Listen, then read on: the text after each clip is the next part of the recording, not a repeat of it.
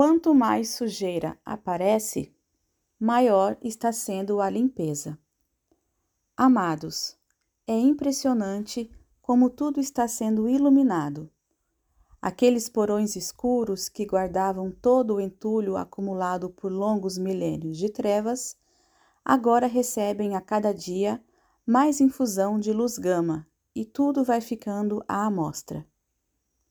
As consciências adormecidas sob os véus espessos do esquecimento fizeram da humanidade encarnada presa fácil dos dominadores que aqui aportaram com a chegada dos arcontes, fugidos das guerras galácticas de Órion.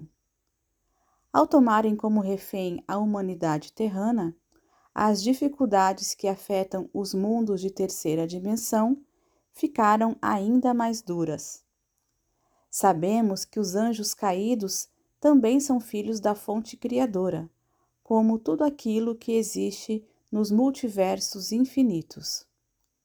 Esta é a razão para que o Deus Pai Criador tenha tido complacência e permitido um longo tempo, a fim de poder oferecer a reabilitação das ovelhas perdidas.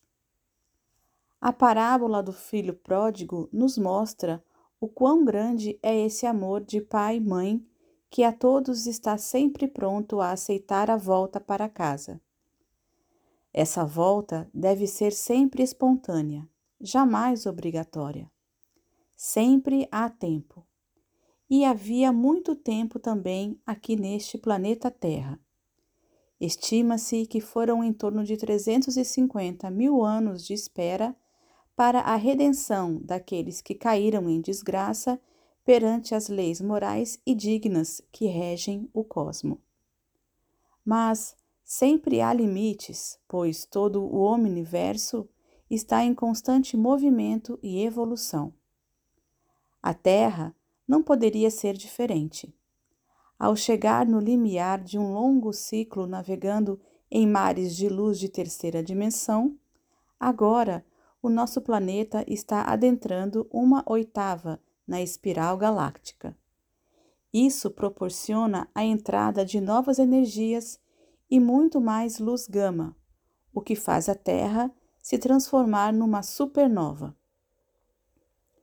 Tal condição proporciona uma limpeza ampla de todas as energias que eram características de frequências de terceira dimensão. Nada mais será como antes. São leis naturais que regem os mundos, que determinam as frequências e o destino da Terra de agora em diante. Nenhuma força, por maior que seja, poderá impedir o que está por vir. O Criador disse basta. Os seus filhos que não desejam retornar à casa do Pai terão outras oportunidades, mas não mais aqui na Terra. Haverá casas planetárias de todas as variantes de frequências que condizem com as vibrações de cada um. E haverá também uma reciclagem de almas caídas que não terão mais nenhuma condição de reabilitação, a não ser passar pela limpeza de suas memórias através do fogo higienizador do Sol central cósmico. Esse Sol é a própria fonte criadora, onde tudo começa.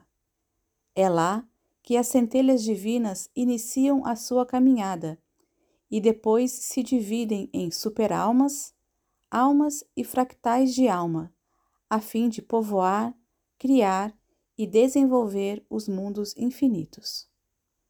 Muitos terão que recomeçar novamente como centelhas, pois, pelo seu livre arbítrio, assim o decidiram.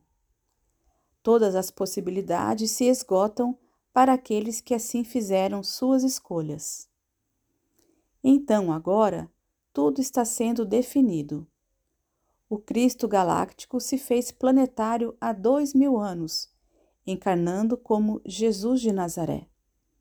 Sua missão foi alertar a humanidade que um ciclo estava prestes a se fechar.